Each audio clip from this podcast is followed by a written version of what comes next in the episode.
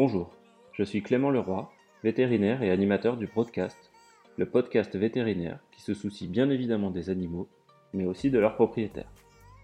Le Broadcast, c'est quoi? C'est des conseils vétérinaires sur la prévention, l'entretien, le bien-être de votre animal, régulièrement dans vos oreilles. Le Broadcast est une initiative de Goodbro, l'écosystème qui accompagne les familles à bien prendre soin de leur animal de compagnie. Goodbro, c'est un ensemble de services destinés aux familles et à leurs animaux, avec notamment du conseil, des bilans réalisés par des vétérinaires, un blog et une large gamme de produits, tous issus de marques françaises de qualité premium et sélectionnés par des vétérinaires.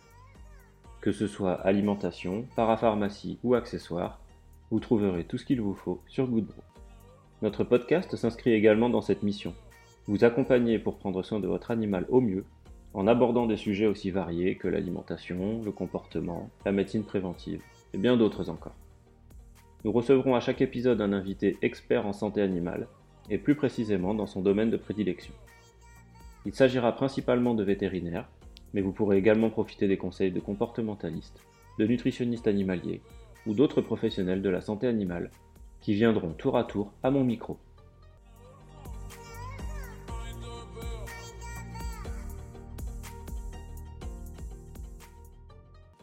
Bienvenue. Vous êtes bien à l'écoute de l'épisode numéro 3 du Broadcast, le podcast destiné à diffuser le maximum de connaissances sur les animaux domestiques auprès de leurs propriétaires.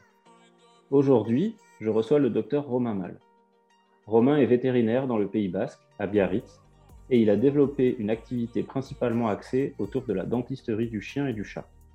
Il va nous parler de l'intérêt d'entretenir correctement les dents de nos petits compagnons. Alors bonjour Romain, tout d'abord merci pour ta participation à cet épisode. Comme d'habitude, la première question va être très simple. Euh, je vais te demander de bien vouloir te présenter et présenter ton parcours à, nos auditeurs pour qu'ils sachent euh, qui leur euh, donne ces précieux conseils sur l'hygiène bucco-dentaire de leurs petits compagnons.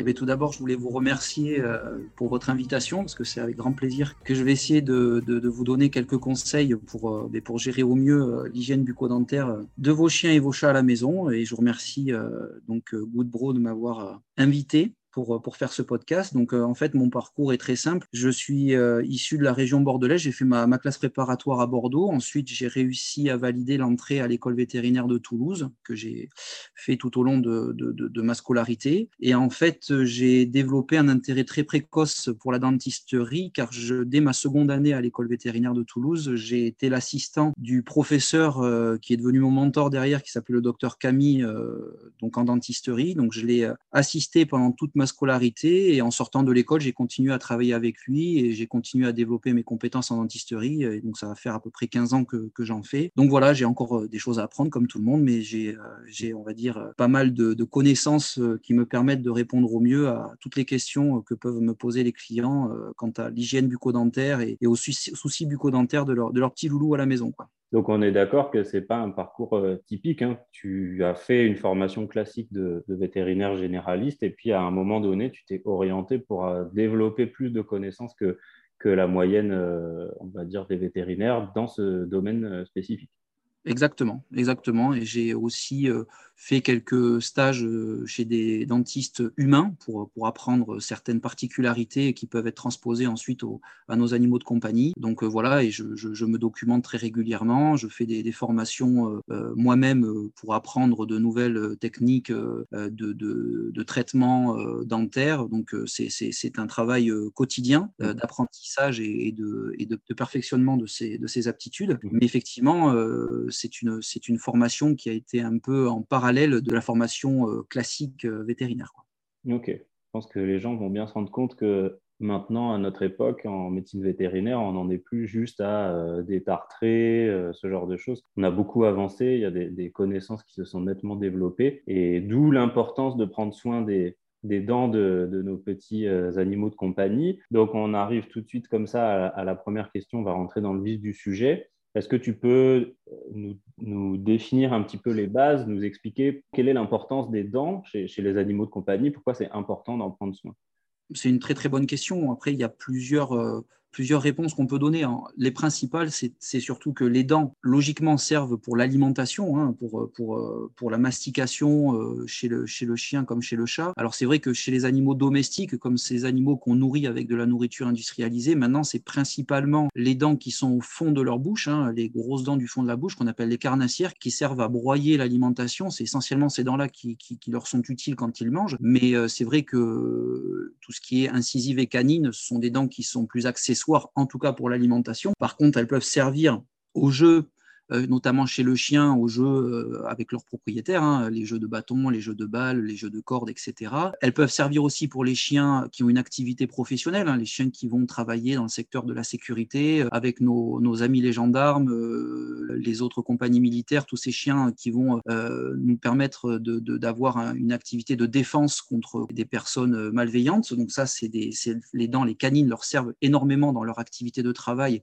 Et moi, j'ai pas mal de chiens que je, que je traite notamment quand ils ont des fractures de, ces dents-là, parce que c'est important de leur soigner euh, ces dents pour qu'ils conservent leur activité euh, professionnelle. Vous avez aussi euh, pour les chats, un peu plus que pour les chiens, conserver les canines, c'est très important pour leur activité de chasse, pour les chats qui sortent et qui vont des fois chasser les petits mulots, les petits oiseaux. C'est vrai que les canines, cette fois-ci, sont des dents très importantes pour eux.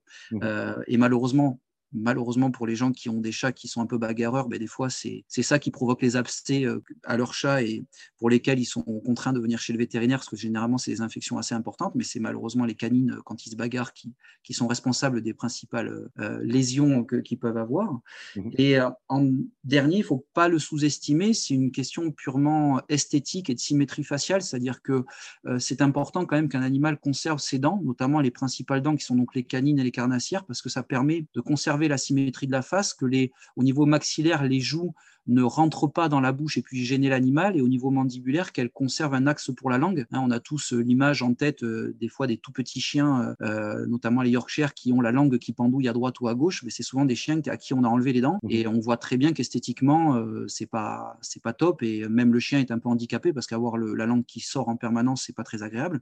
Donc c'est vrai que l'importance qu'on les dents pour les animaux, c'est quand même pas négligeable et c'est d'autant plus important, euh, ça sera des questions dont on va parler après, mais euh, l'importance de, gestion de l'hygiène de ces dents-là pour éviter justement qu'à terme on soit contraint en tant que vétérinaire de devoir les retirer. Mais en gros, j'ai fait à peu près le tour de l'importance pour nos animaux domestiques actuels de, des dents pour leur quotidien. Ok, juste pour préciser pour euh, nos, auditeurs, tu confirmes que la partie maxillaire, c'est-à-dire c'est la mâchoire supérieure, Exactement. La partie mandibulaire, c'est la mâchoire, mâchoire inférieure. Exactement. Donc les deux euh, sont euh, généralement constitués plus ou moins des mêmes dents et euh, ont un intérêt coup dans la conservation de la morphologie de base. Exactement. Et, c'est ce, ce, que tu nous as expliqué. Toi, tu es confronté à, avoir des chiens, des chats dans ta pratique quotidienne, à la fois pour la prévention, donc on va en parler dans un second temps, euh, mais des fois, tu es confronté aussi à des, problèmes, euh, des, animaux qui viennent parce qu'ils ont des problèmes dentaires, comme nous quand on va chez le dentiste. Quels sont les principaux problèmes dentaires que tu rencontres, euh, toi? Alors, toi, dans ta pratique, c'est peut-être un peu biaisé parce que tu fais des choses un peu plus spécialisées, mais les principaux problèmes dentaires qu'on rencontre en médecine vétérinaire après, euh, effectivement, c'est pareil, c'est important d'avoir les, les, euh, les, bases là-dessus, mais il y a, pour moi, il y a trois principaux problèmes qu'il faut avoir en tête impérativement. Le premier de tous, c'est la parodontite, c'est-à-dire l'infection que vont développer les chiens et les chats autour de leurs dents à cause du développement sur les dents, sur la couronne dentaire, de la plaque dentaire et du tartre.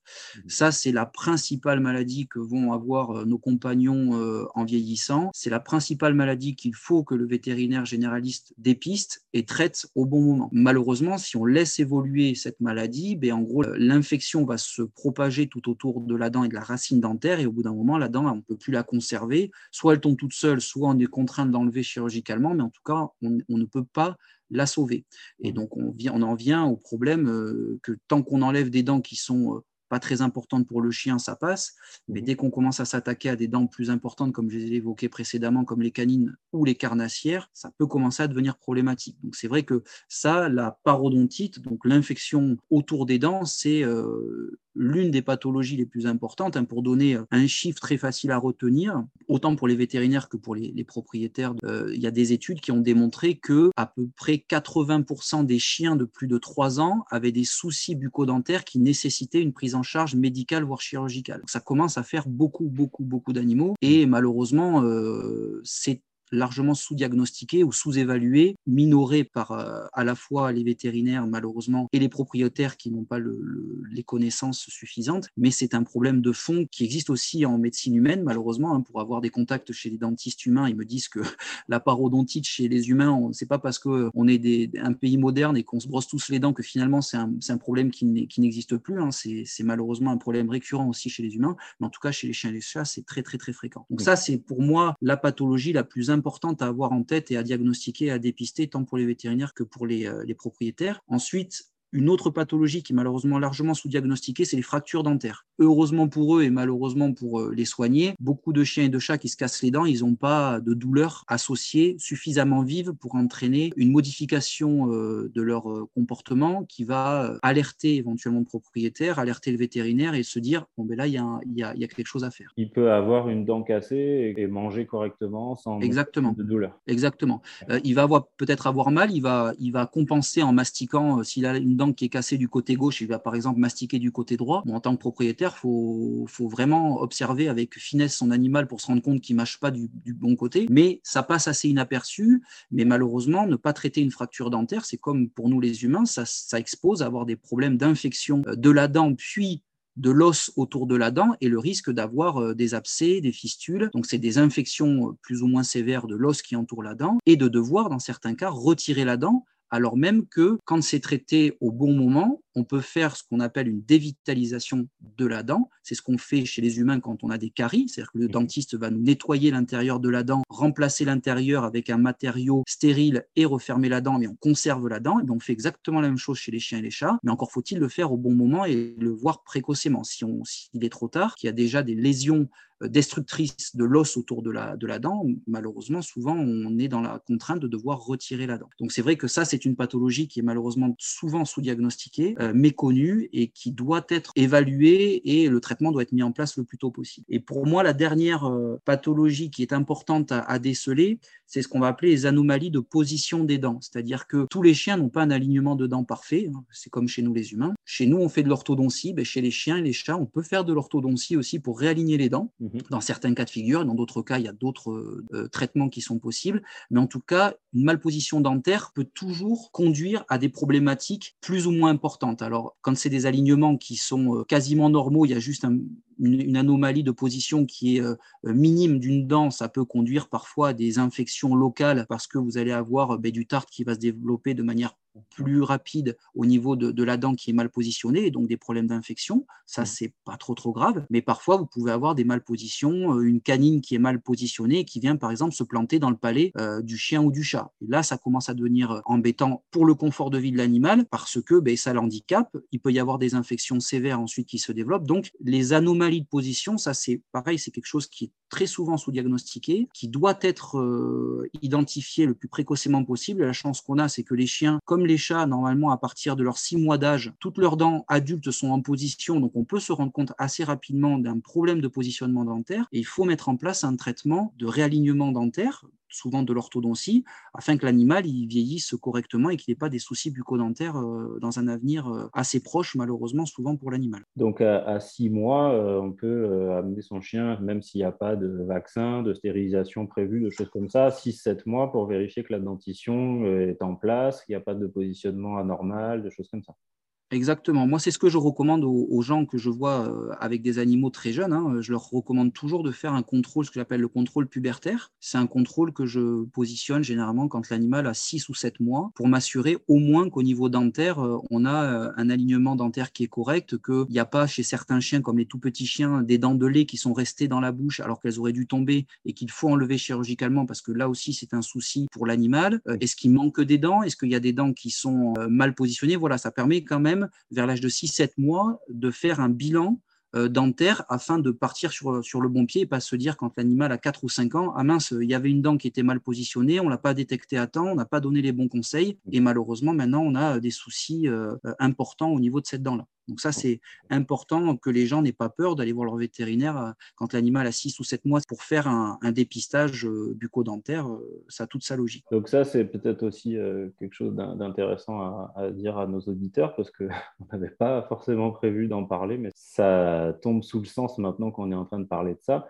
Est-ce que tu peux juste nous confirmer, moi je connais évidemment la réponse, mais que les chiens et les chats ont des dents de lait euh, et euh, vers quel âge euh, elle tombe, comment ça se passe, est-ce qu'il y a des choses à faire, est-ce qu'il n'y a rien à faire, voilà, rapidement deux, trois informations sur ça. Bien sûr. Alors effectivement, les, chiens comme les chats ont comme nous des dents de lait, puis ensuite des dents adultes. En gros, les dents de lait, elles commencent à percer les gencives chez le chiot comme chez le chaton vers l'âge de 1 mois. Toutes les dents de lait sont présentes dans la bouche vers l'âge de 3 mois. Et en gros, à partir de l'âge de 3 mois et demi, il y a les dents adultes qui commencent à, apparaître avec ben, les dents de lait qui commencent à tomber. Et en gros, ce processus euh, se met en place et se déroule jusqu'à l'âge à peu près de 6 mois. C'est-à-dire que normalement, euh, chiens comme chats, ils doivent avoir euh, plus aucune dent de lait et toutes leurs dents adultes entre l'âge de 6 et 7 mois. Effectivement, il y a certaines races de chiens, comme les, les micro-chiens, hein, tout ce qui est Yorkshire, Chihuahua, tous ces tout petits, tout petits chiens, qui ont souvent des dents de lait qui ne tombent pas. Et ça, ça doit être euh, géré euh, chirurgicalement par le vétérinaire parce que euh, ce qu'on appelle la persistance des dents de lait en parallèle des dents adultes s'entraîne ben, justement des phénomènes de mauvais positionnement des dents adultes qui peuvent être gênants pour le chien. ça favorise localement le développement de la plaque dentaire et du tartre et donc des risques d'infection précoce au niveau des dents adultes. Donc c'est un enjeu, c'est important de le gérer euh, assez précocement. Et donc en gros, d'où l'intérêt, comme je l'ai dit précédemment, de cette consultation pubertaire entre 6 et 7 mois pour un peu statuer sur la situation et mmh. voir s'il y a besoin ou pas de faire une intervention ou de faire une surveillance particulière. Ça, c'est très important. Voir s'il n'y a pas euh, deux fois trop de canines. Exactement. okay. Ce n'est pas des chiens qui sont devenus des requins, quoi, en gros. c'est ça. Exactement. Ok, bon, bah écoute, merci déjà pour avoir posé les bases du sujet. Maintenant, la question qu'on va te poser, qui à mon avis est celle qui intéresse le plus grand nombre de personnes, hein, ça va être vraiment les conseils concernant l'hygiène bucco-dentaire. On a bien compris 80% des chiens, euh, on arrive à observer du tartre sur leurs dents après 3 ans, alors que c'est quand même très jeune. Pour éviter ça, est-ce qu'il y a une routine ou des rituels euh, d'hygiène bucco-dentaire que tu préconises? Alors oui, bien entendu, hein, parce que malheureusement, euh, la plaque dentaire et le tartre, si on ne lutte pas contre, ça se développe sans arrêt. Donc en fait, pour moi, il y a quatre choses très importantes à mettre en place. Hein. Ça ne sert à rien d'en mettre 36 000, il y en a quatre qui sont très importantes. La première, c'est si possible donner une alimentation sèche à vos chiens et vos chats. Pourquoi? Parce que l'alimentation sèche, c'est-à-dire des croquettes, hein, tout simplement, l'animal va mastiquer les croquettes. Donc le fait de mastiquer les croquettes, alors bien entendu, il faut essayer de faire en sorte que le diamètre des croquettes soit suffisamment important pour que l'animal soit contraint de les mastiquer et qu'il ne les gobe pas. Euh, le fait de mastiquer les croquettes, ça va au moins avoir un effet de nettoyage des dents du fond de la gueule, donc les carnassières, parce que l'animal, en mastiquant, les dents viennent pénétrer dans la croquette, viennent frotter au sein de la croquette, et par friction, ça va venir décoller la plaque dentaire et le tartre. Donc ça, c'est très important. Et l'inconvénient de donner une alimentation humide, c'est qu'il n'y a pas d'effet mécanique de friction sur les dents, parce qu'il n'y a pas de mastication, et donc ça favorise le développement de la plaque dentaire et du tartre. Ça, c'est le premier point qui est fondamental. Le deuxième point, alors ça, c'est bien entendu possible chez les chiens et beaucoup, beaucoup moins chez les chats, c'est ne pas hésiter à euh, laisser à votre animal des jeux de mordants, des mâcher pour que l'animal se fasse les dents et puisse se nettoyer lui-même les dents en mastiquant des joujoux, en mastiquant des mâcher adaptées. Alors, faut faire attention, il y a des mâcher qui sont plus ou moins euh, dures, plus ou moins adaptées selon les gabarits de chien. Il faut faire très attention. donc, ça, c'est le deuxième point. Le troisième point, et là, c'est un point qui est euh, fondamental, mais qui est malheureusement parfois un peu compliqué à mettre en place, c'est le brossage dentaire. C'est-à-dire que la meilleure hygiène bucco-dentaire que vous aurez, c'est avec du brossage dentaire pour vos chiens et vos chats si vous arrivez à le faire, mais c'est plus compliqué chez le chat. Et le brossage dentaire, il faut qu'il soit quotidien. C'est-à-dire que les différentes études qui ont été réalisées chez les chiens, ils ont démontré que la fréquence de brossage dentaire idéale pour avoir quand même une hygiène bucco-dentaire qui soit maîtrisée, c'est une fois par jour, c'est quotidien. Si vous le faites une fois par, par semaine, le week-end, c'est déjà un très bon réflexe de le faire, mais malheureusement, ce n'est pas assez fréquent et vous serez déçu du rendu que ça va donner. Il faut le faire tous les jours. C'est sûr que c'est une contrainte, il n'y a pas besoin d'y passer 10 minutes à chaque fois, mais il faut essayer autant que faire se peut de le faire tous les jours et de bien brosser toutes les dents, aller jusqu'au fond de la bouche. Il y a des techniques qui sont assez faciles à mettre en place, d'éducation du chien, vous pouvez utiliser différents supports comme une brosse à dents, un doigtier en plastique, une compresse aussi. Les compresses gaz, c'est assez abrasive, donc ça peut être intéressant de les mettre en place, notamment chez les tout petits chiens qui supportent pas la brosse à dents. Mais ça, c'est une, ça c'est fondamental de, mettre en place ça. Euh, sinon, euh, malheureusement, les barres à mâcher, ça va agir que sur les dents du fond de la gueule, les croquettes aussi, donc les dents qui sont devant, les mmh. canines, les incisives, il n'y a rien qui va leur frotter dessus, et donc là, ça risque de s'entartrer. Le dernier point, c'est le contrôle et le suivi annuel que vous devez avoir avec votre vétérinaire. J'ai parlé de cette fameuse consultation pubertaire à six mois. Pour moi, il est fondamental qu'une fois par an, alors c'est souvent à la faveur des vaccins, ça sert à rien de multiplier le nombre de consultations parce que c'est un stress souvent pour votre animal, mais c'est impératif que pendant la consultation vaccinale, l'état bucco-dentaire de l'animal soit évalué et que éventuellement des recommandations soient euh, réalisées au moment de cette intervention-là et de pas juste dire non non il y a ça va on, on regarde pas ou non il y a un peu de tarte on s'en on s'en préoccupe pas. C'est mm. fondamental d'avoir quand même un bilan suffisamment précis, rigoureux et annualisé pour avoir un vrai suivi de l'animal et être sûr que en cas de problème on le prenne le plus précocement possible. Après pour pour le brossage dentaire donc cette étude a mis en évidence qu'il fallait le faire quotidiennement mais on est bien d'accord qu'il vaut mieux euh, euh, le faire euh, un peu moins souvent et un peu moins bien que jamais. Ah mais c'est certain, c'est certain. Hein. Euh, on met en place la routine, mais euh, on ne va pas tout de suite arriver à le faire quotidiennement. Ça va mettre un peu de temps, ça demande de l'éducation, comme tu disais. mais l'important, c'est de, mettre de la bonne volonté du côté de l'animal et du côté des propriétaires pour arriver finalement à, mettre en place cette routine. C'est ça. D'accord, merci Romain. tu as un petit peu déjà évoqué ça, mais il existe en dehors du brossage dentaire, pas mal de solutions, d'alternatives, on va dire, pour l'hygiène bucco-dentaire. On, connaît un peu euh, tout ce qui est euh, dentifrice en poudre, euh, dentifrice à croquer, solutions buvables, un peu genre bain de bouche, ces choses-là. À part le brossage dentaire, est-ce qu'il y a des produits comme ça que tu recommandes? Et est-ce qu'il y en a un que tu recommandes en particulier par rapport aux autres en termes d'efficacité? Alors, c'est une très très bonne question parce qu'effectivement, maintenant, quand on, regarde un petit peu tout ce qui est disponible pour l'hygiène bucco dentaire, on se rend compte qu'il y a énormément de produits, à la fois chez les vétérinaires, mais aussi dans les animaleries et même dans les centres commerciaux. Alors, la plupart sont quand même des barres à mâcher, donc euh, qui ont une action intéressante, comme je l'évoquais dans la question précédente, car a une action mécanique euh, qui permet quand même d'avoir euh, une action intéressante sur l'élimination de la plaque dentaire et du tartre. Pour certaines, ces actions sont combinées avec des actions chimiques parce qu'il y a certaines barres à mâcher qui contiennent des produits euh, désinfectants, des produits antiseptiques. Il y en a même certaines qui ont euh, des produits euh, qui rendent la laine plus fraîche,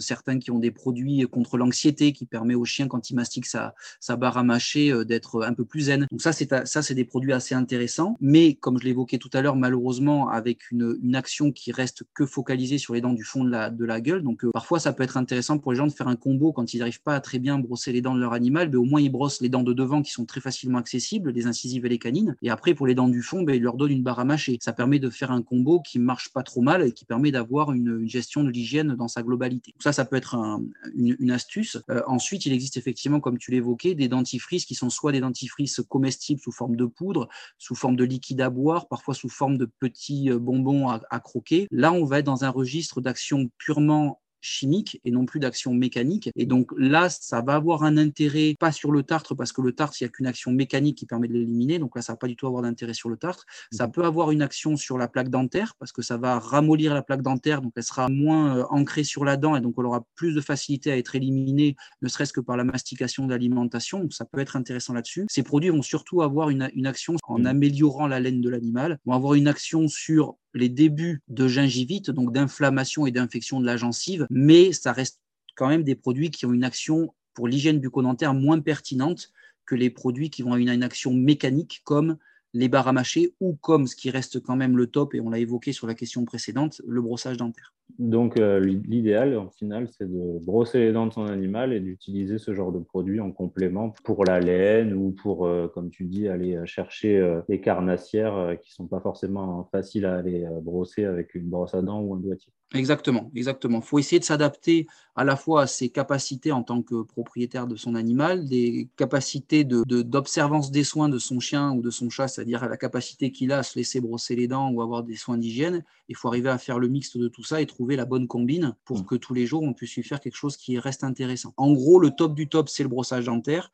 Ensuite, s'il doit y avoir un choix à faire parce qu'on n'arrive pas à le faire ou le faire euh, de manière partielle, c'est euh, y associer ou le remplacer par les barres à mâcher. Et si vraiment l'animal, c'est pas un animal qui cherche à mâcher des choses, mais il nous reste toujours la solution euh, chimique, on va dire des produits buvables en poudre qui vont avoir une action essentiellement que sur la laine, les débuts d'inflammation. Alors tu me posais la question d'un produit que je préférerais parmi tant d'autres. Les produits à peu près sont tous les mêmes. Hein. C'est des produits qui contiennent des agents aromatiques histoire de donner bon goût, que l'animal soit content de le boire ou de le manger. Et ensuite, c'est des produits antiseptiques. Alors, vous avez des antiseptiques chimiques, des antiseptiques naturels à base de plantes. Globalement, c'est à peu près tous les mêmes. C'est vrai qu'il euh, y a certains produits qui utilisent des extraits de clous de girofle. Et c'est vrai que le clou de girofle, c'est un produit qui est connu depuis très très longtemps en dentisterie humaine pour ses actions antiseptiques, décongestionnantes, euh, antidouleurs, etc. Et c'est vrai que les produits qui contiennent ces extraits-là, j'avoue que je les privilégie parce que ben, il y a quand même des preuves depuis très longtemps chez les humains que ça marche. Et donc, il n'y a pas de raison que ça marche pas chez les chiens. Donc c'est vrai que j'ai tendance à privilégier ce type de produit. Globalement, ils ont à peu près tous les mêmes euh, vocations et donc euh, ils vont à peu près agir euh,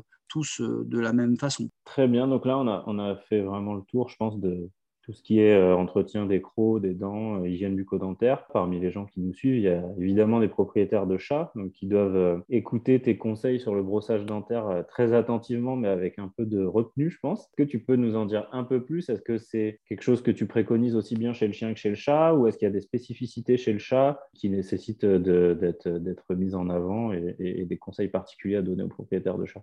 Alors, c'est une très très bonne question. pour refaire juste une petite synthèse sur la mise en place du brossage dentaire, euh, notamment chez le chien, et on va le voir plus particulièrement chez le chat. Donc chez le chien, tout simplement, hein. on utilise soit une brosse à dents en support, soit un doigtier, soit une compresse gaz. On y met dessus un produit euh, bucco-dentaire qui va être soit une pâte dentifrice, soit éventuellement un liquide dentifrice, et on fait euh, le brossage dentaire. Pour les chats, c'est beaucoup plus compliqué pour plusieurs raisons. La première, c'est que ce sont des tout petits gabarits, donc envisager de brosser les dents avec une brosse à dents, c'est quasiment mission impossible. Avec un doigtier en plastique, c'est très compliqué. Moi, j'ai certains chats, notamment des Maine Coon, des gros chats, qui sont assez euh, sympas, qui se laissent bien faire. J'ai des gens qui brossent les dents avec la compresse, comme j'ai euh, proposé mhm. pour les tout petits chiens. Ça marche pas trop mal, toujours une fois par jour. Pour les chats qui, sont, qui se laissent faire, mais pas jusqu'au point de se laisser brosser les dents, moi, ce que je fais pour les gens qui sont motivés, ou les chats, ils ont un petit peu de plaque dentaire, un petit peu de début de gingivite, c'est que je fais appliquer au coton-tige des bains de bouche euh, adaptés pour les chiens et les chats. Je leur fais appliquer tous les jours avec le coton-tige des bains de bouche directement directement sur les dents en frottant un petit peu et sur les gencives. Ça a une action qui est peut-être moins abrasive que le serait une action avec une brosse à dents ou une compresse,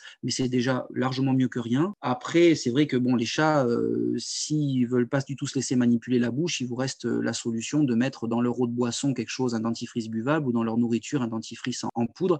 Alors, je déconseille fortement l'utilisation de dentifrice en spray, qui existe aussi pour les chiens et les chats. Mmh. Alors, c'est pas tant que le produit n'est pas efficace ou est mauvais goût, quoi que ce soit, c'est juste le spray en lui-même. Le chat déteste la sensation et l'odeur et le bruit du spray. Donc, si vous amusez à pulvériser les choses dans la bouche de votre chat, vous risquez d'être euh, désagréablement surpris. Euh, si vous avez ce type de produit, je vous conseille de le pulvériser sur un, sur un coton-tige et ensuite de l'appliquer avec le coton-tige. Mais le spray, le bruit du spray, ça, les chats, ils détestent. Il faut vraiment faire attention. il y a juste une petite chose. Je vais faire un point particulier sur une race de chat qui est le, le sphinx. Donc, c'est le chat nu. Ces chats développent très rapidement une coloration brunâtre au niveau de l'émail dentaire, assez, assez précocement. Même des fois, les jeunes chatons sur leurs dents de lait, ils ont les dents de lait qui sont jaunes euh, foncés, voire des fois marron. Alors ça, c'est tout à fait normal, c'est du fait de l'absence de poils. Ils ont une sécrétion quand même de sébum euh, qui est, non négligeable. Et en fait, les chats, quand ils se toilettent, le sébum vient se déposer sur les dents et souvent a tendance à colorer l'émail en, en marron noir. Donc c'est pas forcément une, anomalie euh, de l'émail dentaire ou un problème d'infection dentaire très sévère, c'est parfois juste de, du sébum qui s'est déposé, qui a coloré l'émail. Et en fait, c'est des chats qui peuvent bénéficier d'un détartrage pour revenir à des dents blanches. Mais voilà, c'était juste un petit point de détail pour que les gens qui euh, ne connaissent pas parfaitement le sphinx mais ont eu le plaisir d'en avoir un ne euh, soient pas surpris de cette situation bucco-dentaire.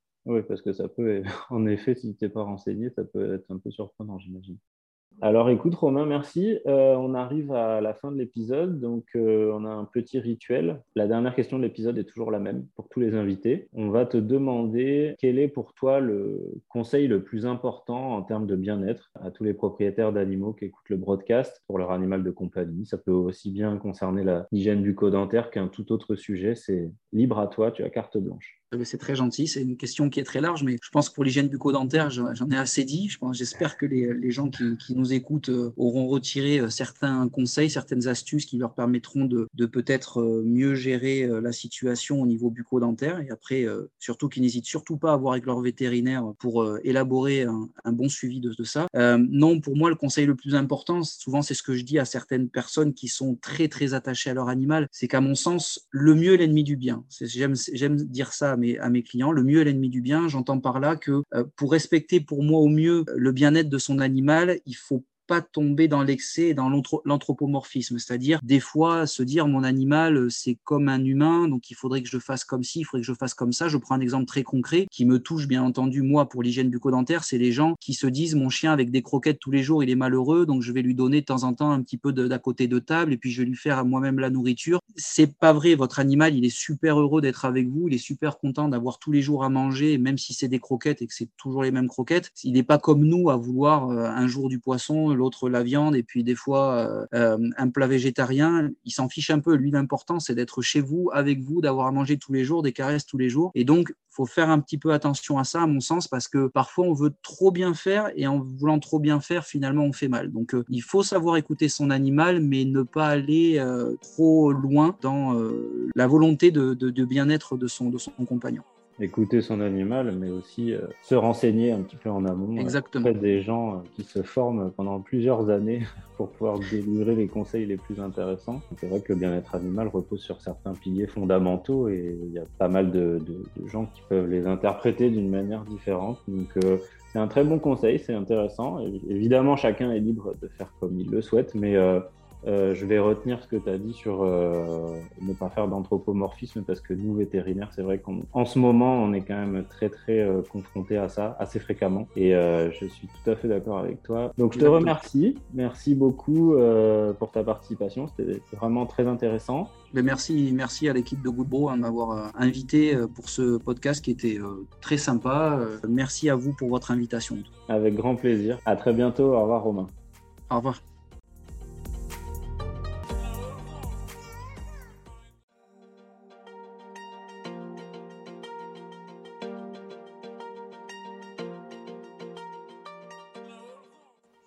Merci à tous d'avoir écouté cet épisode dans son intégralité.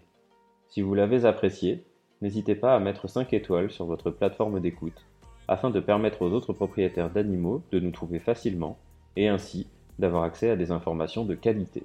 Vous pouvez également suivre Goodbro sur les réseaux sociaux, afin d'être tenu informé des thèmes ainsi que des dates de publication des prochains épisodes. N'hésitez pas aussi à nous suggérer des sujets qui vous intéressent pour les prochains épisodes du broadcast. Pour cela, écrivez-nous à l'adresse suivante broadcast.goodbro.fr. Merci à tous et à très bientôt